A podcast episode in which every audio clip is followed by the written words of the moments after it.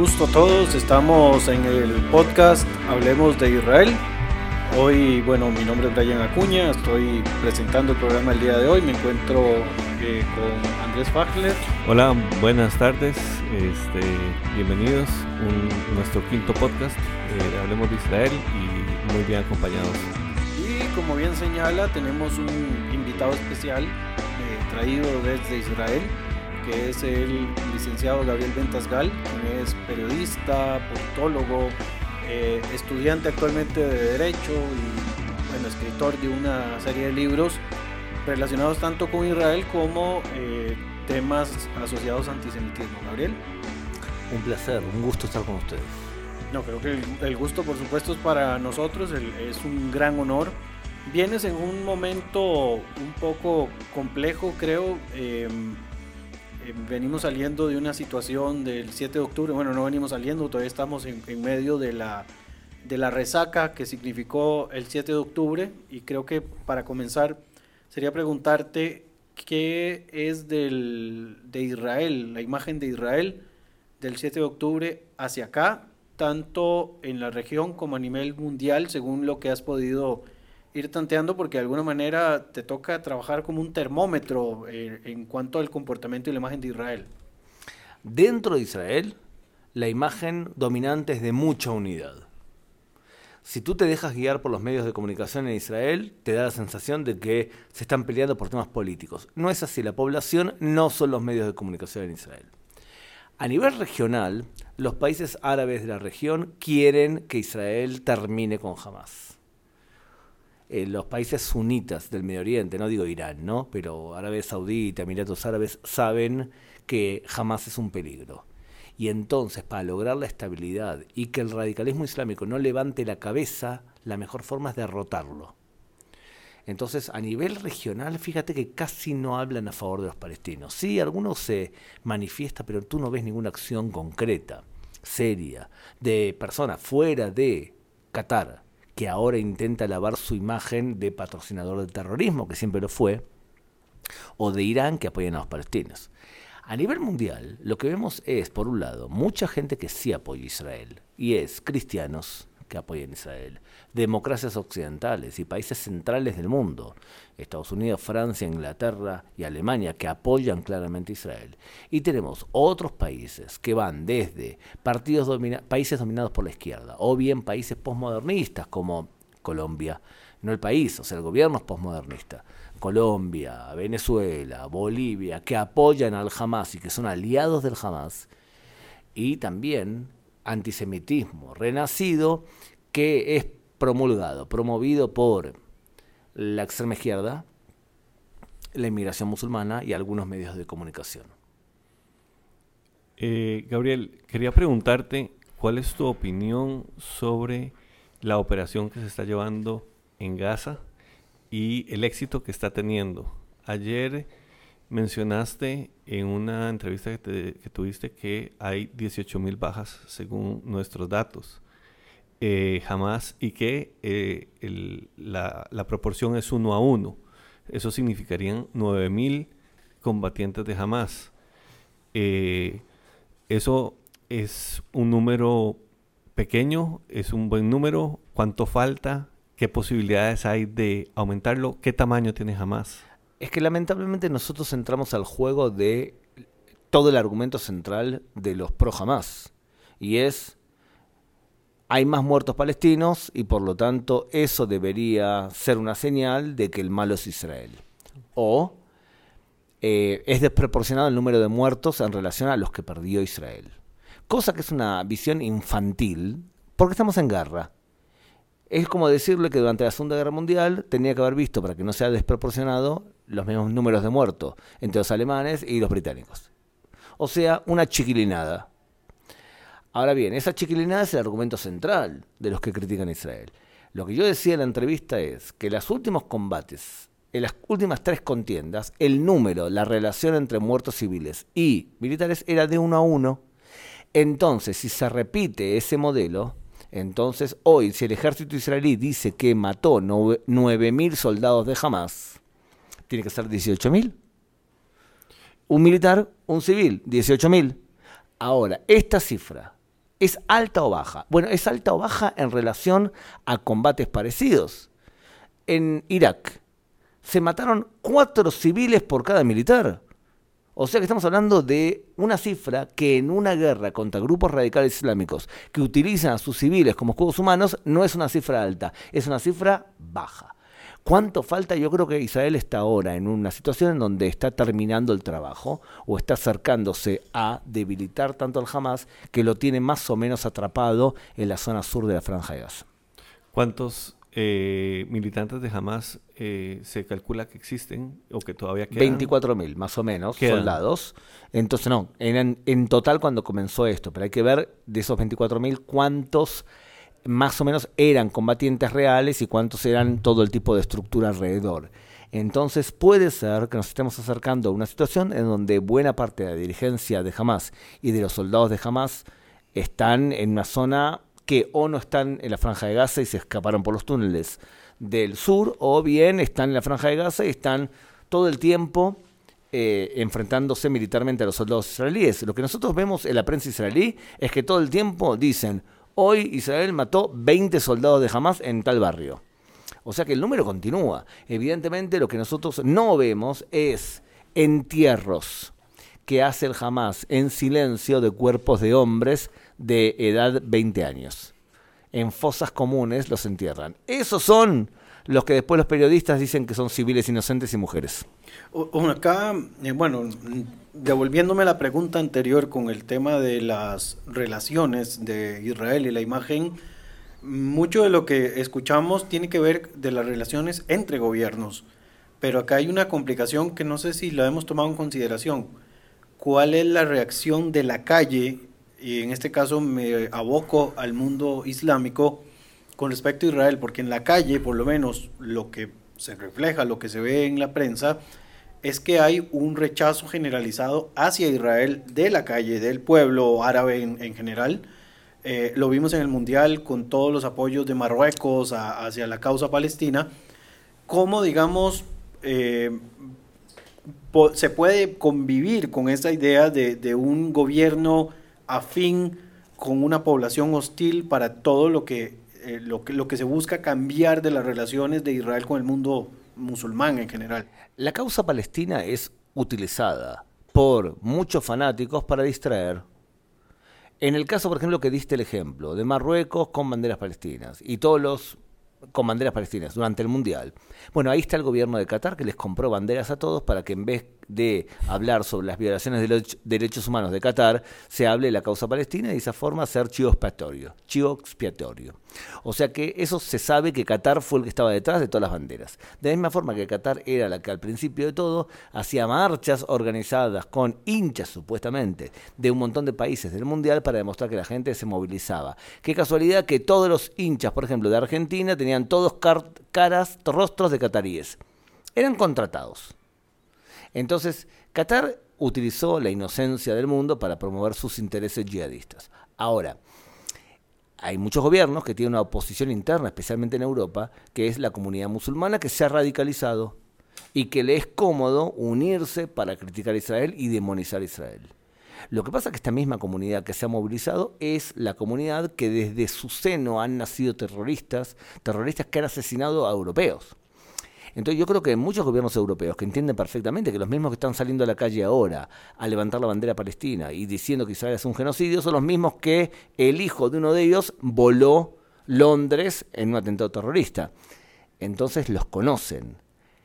Mi pregunta es, esta gente que hizo atentados en Europa, ¿con quién se alía? Bueno, se alía con la extrema izquierda y todos juntos salen a manifestarse porque tienen un enemigo común, que es Israel o los valores occidentales. No siempre eso se refleja en que los gobiernos hagan algo para calmar a la opinión pública. Tenés gobiernos muy fuertes como el de Alemania que dice, señores, nosotros decimos en la Corte Internacional de Justicia que lo que está diciendo Sudáfrica es una aberración. Y tienes gobiernos que moralmente son muy débiles y políticamente son muy débiles, como el gobierno de España, que es un aliado indirecto de los yihadistas. Porque que un presidente como el español vaya a Israel y diga barbaridades como las que dijo, bueno, no es anormal, porque la cultura española tiene serios problemas con los judíos vivos. En España les gusta rememorar las fechas que recuerdan a los judíos muertos. A los judíos débiles les gusta menos. Este, quería preguntarte sobre Hezbollah. Eh, estamos claros que Irán maneja Hezbollah, eh, maneja Hamas por un tema de conveniencia. Eh, ¿Por qué Hezbollah no aprovecha, es, no ha aprovechado la coyuntura con 200.000 misiles para atacar a Israel en estos momentos? ¿Y qué capacidad tiene Israel con el Aerodome, con la cúpula de hierro, para protegerse de esos 200.000 misiles? Eh, jamás se iba a sumar a este evento. Hezbollah. Hezbollah, perdón. Se iba a sumar a este evento. Y lo que hizo fue coquetear con la idea de lanzar cohetes al principio para demostrar la fidelidad de la causa islámica. Por lo visto, jamás se le adelantó a Hezbollah y actuó por su cuenta. Y bueno, Hezbollah tuvo que hacer algo. Entonces Hezbollah en este momento debe estar pensando, ¿qué hago? ¿Me sumo a la fiesta o no me sumo a la fiesta? Hizo coqueteos con que sí, lanzó unos cuantos cientos de cohetes contra Israel e Israel respondió matando líderes, más o menos unos 200 soldados de Hezbollah por ahora. Lo que pasa es que Israel en este momento lo que creo que debe estar pensando el gobierno es, nosotros, ¿le podemos pedir a la población que vuelva a vivir al norte si el otro lado de la frontera está Hezbollah? Y la respuesta intuitiva que digo es que no. Hoy creo que Israel está interesada en ir a una guerra contra Hezbollah. Es mejor hacerlo ahora y no esperar dentro de dos años, cuando sean aún más potentes. Hezbollah eso lo sabe. ¿Y cómo lo sé? Porque Israel está matando líderes de Hezbollah y no están reaccionando como se esperaba que reaccionen. ¿Por qué no llueven miles de misiles contra Israel? Y no porque Hezbollah no creo que quiera una guerra, porque sabe que van a sufrir igual que sufrieron en el 2006. Una cosa es lanzar cohetes contra Israel y otra es que la aviación israelí te machaque. Yo creo que la superioridad militar israelí es terrible, pero si nos empiezan a lanzar cohetes, más o menos 5.000 por día, bueno, la población israelí va a tener que irse hacia el sur, por un lado, y por otro lado, va a tener que refugiarse en refugios antibombas mientras que Israel actúa. A medida que Israel avance, van a tener seguramente menos capacidad misilística, como ocurre siempre. Al principio tienen más capacidad porque pueden disparar para agredir, pero después tienen que sufrir el contragolpe. Entonces, evidentemente, Cúpula de Hierro no va a poder derribar 5.000 cohetes por día. Son demasiados. Va a poder derribar una cantidad. Va a ser responsabilidad del ciudadano israelí refugiarse, como siempre lo ha hecho últimamente. En, este punto, eh, bueno, mencionabas el caso de Hezbollah que eh, la respuesta ha sido tibia, incluso Nastrala lo, lo hemos visto respondiendo de una manera demasiado tibia. Mencionaste el caso del 2006, vuelvo casi que a la, a la pregunta con la que arranqué. El tema de la imagen, de la, eh, porque ayer en, el, en la charla que diste hablaste de los dos mensajes que se lanzan. Un mensaje obviamente interno donde se demuestra fuerza para que Hamas y los grupos palestinos se sientan que los están humillando, porque es un mensaje que, de fuerza que se requiere, pero por el otro lado hay un mensaje hacia la opinión pública no árabe, no musulmana, que se requiere como para que haya un cierto equilibrio. En el caso de la guerra del 2006, eh, militarmente no cabe duda de que Israel gana esa guerra, desde el punto de vista militar pero desde el punto de vista de imagen, eh, no ha sido uno, sino varios los que mencionan que desde el punto de vista de las relaciones públicas, esa guerra a Israel le pesó y, casi que pierde la guerra desde el punto de vista de la opinión pública. ¿Cómo jugamos con, esa, con ese tema de lo que se percibe versus lo que es realmente? Porque el concepto y la lógica tuya, Brian, es que nosotros podemos definir la imagen de la opinión pública. Y si hay cosas que podemos hacer mejor. Pero la verdad es que, primero, el mundo occidental ha decidido que toda guerra es ilegítima. Segundo, el mundo occidental no le gustan los que ganan siempre. El mundo occidental tampoco apoya en general a los poderosos, sino que le gusta el underdog. Y encima el país que vence es el país de los judíos. ¿Desde cuándo los judíos se atreven a vencer y a derrotar a los rivales en guerras? ¿Desde cuándo los judíos se atreven a defenderse? Y encima le sumas toda una concepción de mundo, que es la interseccionalidad, en donde los judíos son parte del eje del mal para la alianza entre mujeres, grupos LGTB, radicales islámicos, personas de color. La interseccionalidad hace mucho daño a toda esta alianza. Entonces, en base a esa realidad que acabo de decir, rechazo a la guerra y todos los valores que nosotros acabamos de decir ahora, ¿cómo estamos? Mal, me imagino que la prensa actual es una prensa interseccional, que es lo que quieres mencionar. La en base a esa realidad, entonces, fíjate, estamos defendiendo a Israel, 14 millones de judíos, más una cantidad de millones de cristianos que se movilizan a favor de Israel contra 1.600 millones de musulmanes y otros tantos millones de extrema izquierda. Te vuelvo a repetir la pregunta. En base a eso, ¿cómo estamos? Mal. Yo creo que estamos bastante bien. Okay porque podrían esta alianza, de que son miles de millones más que nosotros, podrían imponer cosas que no imponen. En base a esa realidad. Es como que, por ejemplo, alguien me diga, ¿cómo estamos en relación a el posicionamiento de la marca Israel en Costa Rica? Estamos genial. La comunidad judía defiende a Israel, muchos amigos cristianos también, y los focos en contra de Israel no son tan fuertes. ¿Y cómo estamos con respecto a Chile? En Chile, por ejemplo, que hay una comunidad palestina muy agresiva, una izquierda muy agresiva, un país con antecedentes de captación de nazis y muy católico. No estamos tan mal. A veces los judíos perdemos la perspectiva de los procesos históricos. Hoy estamos mejor que en el 2006. Hay mucha gente que entiende qué es el yihadismo porque ya lo vivió, vivió ISIS, y que tú le digas que jamás es ISIS, te lo compran. Entonces, en ese sentido no estamos tan mal. Es eh, importante que los judíos no nos ahoguemos en un vaso de agua. Y además, hoy las comunidades sabemos más y los cristianos saben más sobre el fenómeno del Medio Oriente. Sabemos más. Entonces podemos hacer algo que se debe hacer y es a las personas que atacan a Israel. En general, tú no puedes ser un fanático, un antisemita sin mentir. En un momento determinado dices una estupidez. Cuando tú sabes más intelectualmente, puedes rebatirle y ganarle esa estupidez. Este, te quiero preguntar, eh, tal vez es una pregunta amplia, eh, pero bueno, sos latinoamericano, viviste muchos años aquí, eh, creo que hasta los 32 años te fuiste a vivir a Israel. No, no, no, 17, 18. Ah, 17, 18 años. Sí, pero viví muchos años eh, dando vueltas por el mundo. Muy bien. Entonces, conoces perfectamente eh, la diferencia entre lo que es Medio Oriente y cómo piensa Medio Oriente, cómo funciona Medio Oriente, eh, políticamente, económicamente, personalmente, y cómo funciona Occidente.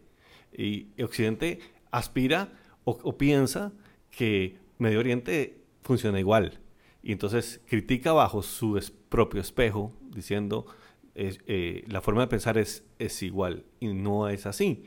¿Nos podrías ampliar un poco cuáles son las diferencias entre... Uy, hay, muchísimas, porque por ejemplo a nivel general eh, en América Latina nos educan que los conflictos son por temas materiales, agua, petróleo, materialismo. Y en el Medio Oriente, el que no sabe religión y clanes y religiones comparadas no entiende Medio Oriente. Entonces, mucha gente que es laica aquí en América Latina no entiende que los conflictos son religiosos.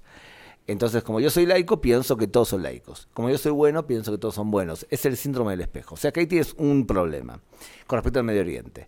Segundo eh, tema es que eh, el antisemitismo es un fenómeno católico cristiano. Entonces, cuanto más católico es el país y cuanto más europeo es el país, porque el antisemitismo surge en Europa, entonces más antisemita es. Y los países de habla hispana más antisemitas son, por lejos, creo yo, España, Argentina y Chile. Eh, Argentina tiene muy buenas leyes para, combatir el antisemitismo, Chile es un desastre y España ni siquiera se enteran cuán antisemitas son. Entonces, y de pronto, desde el punto de vista de la agresión verbal, también hacia Israel, depende también del país. Por ejemplo, yo estuve ahora en un programa de eh, acá de Ticolandia, de Costa Rica, eh, llamado Malas Compañías, y todos los costarricenses que me encuentro, que escucharon el programa, me dicen, ¿cómo te atacaron? ¡Qué duro! Y yo no sentí especialmente que me atacaron, porque creo que la forma de dialogar de ustedes es bastante civilizada. Mucho más agresivos son la forma de hablar en Argentina y tenés un ejemplo puntual de mucha agresividad verbal y cero neuronas o muy poco conocimiento, que son los periodistas de Perú, por ejemplo. Perú realmente son de los periodistas los más agresivos con menos conocimiento. Pero en otros países eh, no es tan así. O sea, a medida que, en general decimos que a medida que vas bajando hacia el sur, la forma de hablar es más agresiva. Y la forma de hablar de la gente de Centroamérica y la gente de, de para arriba es más evangélica, más eh, autóctona, muchas veces más indígena y también mucho más amable. Entonces depende de un montón de circunstancias. Después del 7 de octubre, y bueno, y obviamente la, pregunta es demasiado extensa, pero em, el fenómeno de Irán como tal, como figura, ese es el, la piedra en el zapato de, de, yo creo que de la mayoría, si no es que de la totalidad de los conflictos que pasan en esa, en esa zona. ¿Qué tanto en América Latina nos tiene que preocupar y ocupar la fórmula Irán y los países que han tomado la decisión otra vez de moverse hacia el otro lado del péndulo del, poder? Hablemos de Petro, por supuesto, eh, Daniel Ortega, hablemos de Lula da Silva. O sea, ¿qué tan preocupados deberíamos estar en, en, en Latinoamérica de que esto, digamos, después del 7 de octubre, más bien permee todavía mucho más la situación política eh, con respecto al Medio Oriente y el vínculo con Irán? A principio, en principio, la izquierda extrema con los yihadistas son aliados naturales. E Irán en América Latina sí tiene influencia, porque durante los años 80 creó centros de conversión al Islam y de expansión del Islam a través de la DAWA, de la acción social y ha abierto centros en Perú, México, Argentina, en varios lugares que hay muchos ya islas chiitas. Por otro lado, ha entendido que no necesitan convencer a tantos. Suficiente con pagarle a dos, tres políticos de cada lugar para que sean tus portavoces. En España le pagaron a Pablo Iglesias durante años. Tercero, tiene una televisión que la ve poca gente, pero en español, jihadista, iraní, que es Hispan TV. Luego, hay un fenómeno en todo el continente que tiene que ver con eh, grupos indígenas que exigen que le devuelvan el, el dinero, la tierra eh, robada por los españoles durante la conquista. Son todo tipo de grupos etnocaceristas, indígenas, araucanía en Chile, mapuches en Argentina. Tienen relación con los yihadistas. Los yihadistas consideran que estabilizar a esos países es bueno para ellos. Y por último, y más importante todavía, Irán tiene sendos lazos con el tráfico de armas, drogas y el lavado de dinero por las drogas. Hezbollah ha hecho un acuerdo muy claro con los narcos que le lava dinero y que meten droga modelo Coptagón o Captagón, que la meten, que la fabrican en Siria y en el Valle del Líbano, la meten acá. Entonces debería preocuparnos porque esa es una zona donde el tráfico de drogas no es un elemento menor. ¿Ideológicamente? Y bueno, ¿qué los une? a los postmodernistas, Petro, Boric y demás, ellos se unen al premodernismo, al yihadismo islámico, para luchar contra la modernidad, contra los estados que más o menos, a ver, Costa Rica es un estado súper modernista. Eh, yo no veo a un Petro gobernando Costa Rica. Espero que no, no ocurra. No sería natural. Veo un gobierno de centro derecho, de centro izquierda, haciendo cambios pero manteniendo una base de lo que logramos como sociedad. Entonces los postmodernistas, como los que nombré, son aliados naturales de los premodernistas. ¿Y qué los une? El odio y los intereses comunes. Odian la modernidad. Lo que es preocupante es que mientras que los malos siempre se unen, los buenos no siempre se unen. Así como los pequeños son los que hacen mucho ruido y las mayorías son silenciosas. Tal cual tal cual la mayoría de, por ejemplo, del Islam no se manifiesta como los que están protestando en Europa. Quizás en Europa hay, hay una extremización, pero en general lo que nosotros vemos es que grandes países musulmanes no tienen tantos problemas con los judíos y menos con Israel. voy a pasar a un tema político. Eh, ayer comentaste que claramente eh, eh, Benjamín Netanyahu debería o dimitiría eh, posiblemente. eh, No, debería dimitir. debería dimitir. Eh, bueno, la, primera pregunta es, ¿se le hizo tarde? 15 años en el poder. Y la otra es, ¿cuándo? Porque mientras la guerra sigue, eh, dudo que, que- él salga del poder. ¿O estoy equivocado? Es verdad, durante la, todo momento que la guerra continúe, entonces es probable que Netanyahu se quede en el poder, porque también el votante israelí prefiere que esté Netanyahu todo momento que hay guerra. ¿Bien? Claro. No hay protesta para que, res- para que renuncie ahora, salvo algunos focos que son los extremistas que, aparte de ellos, manifestaba durante las reformas judiciales. Entonces, pues, son grupos muy pequeños que tienen mucho apoyo de la prensa israelí. Eh, o sea que, por un lado, durante el momento que haya guerra, es probable que nuestros generales, que son también responsables de lo que ocurrió, se mantengan en el poder. Eso por un lado yo creo que debería renunciar, porque por más que Netanyahu haya hecho cosas buenas, algunas muy buenas y otras malas y otras muy malas, en general lo que ocurre en Israel es que se ha creado una situación en donde no hay punto medio. Hay gente que es fanática que no entiende que Netanyahu es un ser humano normal, no es Dios, no es un rey, pero tampoco es un demonio. Ha hecho cosas buenas, y te puedo nombrar cosas buenas, cosas malas que ha hecho Netanyahu ha hecho cosa mala, que es que no entender que mientras que él pensaba que jamás estaba disuadido, jamás estaba haciendo un macroatentado. Y él es el responsable político y legal de lo que ocurrió. Ya por eso solamente tiene que renunciar. Y ha hecho cosas muy buenas, por ejemplo, el hecho de pensar que se podía llegar a una paz alrededor de los palestinos. Y último, los palestinos tenía razón. En ese sentido, tenía razón. O por ejemplo, el punto de vista económico. Israel ha mejorado mucho económicamente y el responsable supremo del atentado y de la situación económica actual de Israel también es Netanyahu. O sea que hay que juzgar a Netanyahu desde el punto de vista como un ser humano, sin religión, ni a favor ni en contra. El problema es que los israelíes hoy, y también judíos de la diáspora hoy, son incapaces a veces de medir a Netanyahu como ser humano. Ahora, te hago una, pregunta según vuestra, inten- la- vuestra intuición, ¿cuántos países de América Latina estarían dispuestos a recibir a un presidente llamado Benjamin Netanyahu durante cuatro años para que gobierne vuestro país? Muy, muy pocos.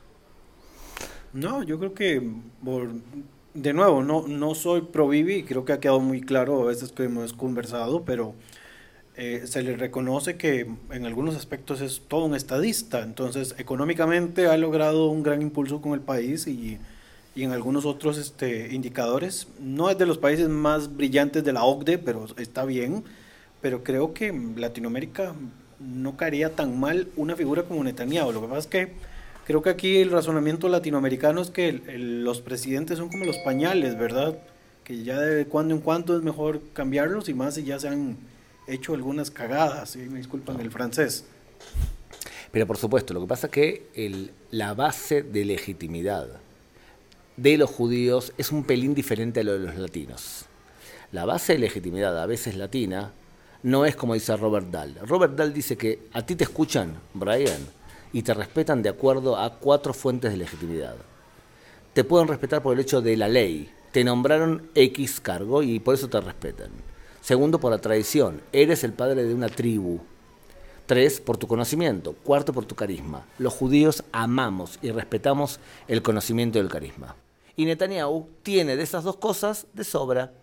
Entonces, por eso se quedó en el poder y por eso no tenemos límites. Me preguntas a mí, Gabriel, ¿tú no crees que tiene que limitar el gobierno? Pero por supuesto, yo creo que Shmuel, el profeta, tenía razón. Los reyes no son buenos para los pueblos y Netanyahu se cree un rey.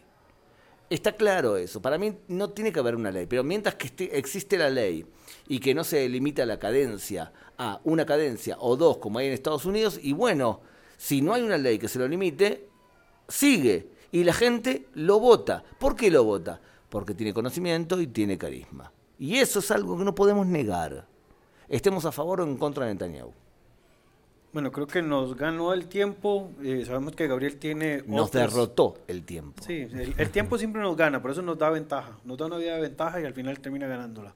Eh, sabemos que tienes otras ocupaciones en este viaje que hiciste por el país. No es la única vez que te vamos a tener, por suerte. Y este, esperamos que próximamente podamos hablar un poco más de, de, de este tema y, y de otros. Creo que Andrés tenía algo más que decir y también... Perdón, la audiencia no sabe, porque está escuchando el podcast, que tú tienes una camiseta del Barça puesta. Eh, como corresponde. Ahorita no estamos muy bien, pero, Es verdad, no pero bueno, jugando bien. eh, pero hay que seguir. El, el amor no, no se va, no se acaba simplemente por una mala racha. Eh, ¿Se puede pedir una donación aprovechando el podcast o no? No sé, aquí el dueño ¿A, del a qui- podcast es a- a qui- Andrés. a quién quieres pedirle la donación? ¿Al A mí- Barcelona? no, a mí me gustaría que eh, la gente cuando vea por el mundo, cuando ustedes viajan y ven boinas como las que usa Brian Ajá. Acuña, que si ustedes quieren, llenemos la casa de Brian de, De boinas boinas. nuevas. Está bien. Eh, simplemente usted va por eh, Europa y ve una boina de las que usa Brian, va y le busca una boina y dice, esto es para la campaña Brian Unidos. Entonces le llenamos la casa y cuando no pueda ya vivir ahí por la cantidad de boinas que tiene, ahí paramos y buscamos otro objetivo. Muchas gracias, Gabriel. Muy amable, eh, muy interesante. Muy, muchas gracias por visitar nuestro país y también por, por esa visita, lo que genera eh, a nivel nacional, la gente que te escucha, la gente que se educa. Eh, es invaluable tu, tu aporte y desde aquí, desde Hablemos de Israel, muchas gracias. Por favor, un placer. Gracias. ¿eh? Y a todos los oyentes, por supuesto, gracias por acompañarnos. También mencionarles de que Gabriel está reeditando dos de sus libros, el libro de eh, 300 por 300 del conflicto palestino-israelí y el de 300 por 300 de, em, de antisemitismo, que bueno, se va a sacar a través del Benay Brit Costa Rica una nueva edición. Eh, se le van a agregar posiblemente también una, una parte también relacionada con Costa Rica, pero posteriormente les estaremos avisando. Ahí me le estoy brincando un poquito la cerca Andrés y aprovechándome para hacer también ese otro anuncio. Todos ustedes, de verdad, muchísimas gracias y los esperamos en el próximo programa de Hablemos de Israel. Chao.